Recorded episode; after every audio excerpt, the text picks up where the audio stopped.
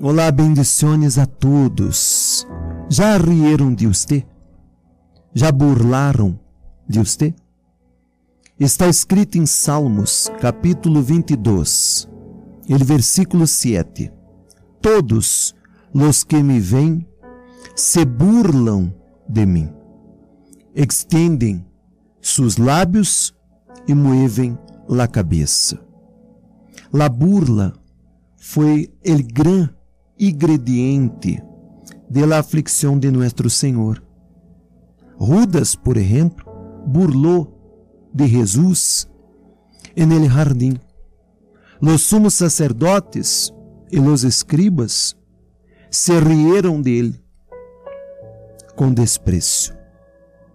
Herodes lo tratou como um dom nadie Los servientes e los soldados romanos burlaram toda classe de horríveis bromas e atroces insultos. Jesus passou por um ridículo. E quando você passa por uma situação ridícula ou intentam ridicularizar você, o dolor é difícil de suportar. Pero quando temos um dolor mais intenso como Jesus estava passando, é demasiado cruel. Tanto que nos hiere emocionalmente. Você sabe, já rieram de você, já burlaram de sua vida, não? Imagine Jesus crucificado, torturado com uma angústia que vai mais adiante de toda a suposição mortal. E luego imagina a essa classe de personas de la multitud mesclada que estava ali, todos movendo a cabeça ou estirando os lábios com amargo desprezo sobre uma pobre vítima que sofre. Seguramente. Havia algo mais. Está escrito em Isaías 53, versículo 3: Ó oh Jesus, despreciado e desechado entre os homens.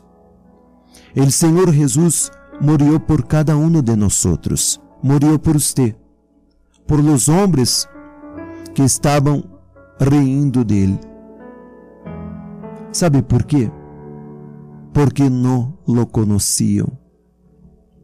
E assim as las pessoas que burlam, que bromeiam de sua fé. Dentro de sua família, de sua casa, de seus amigos, de seu trabalho. Amigos entre comídias, porque não são amigos.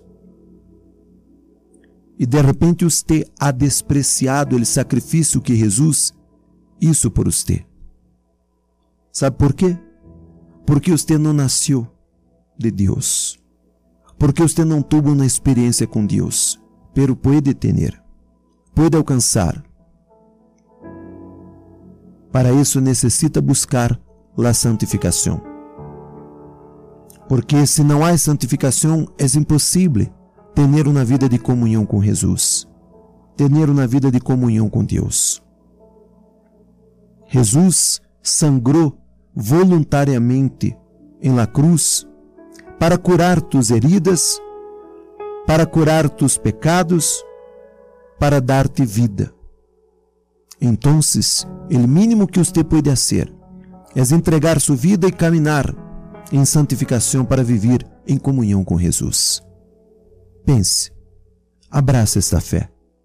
Abrace a fé para tu vida.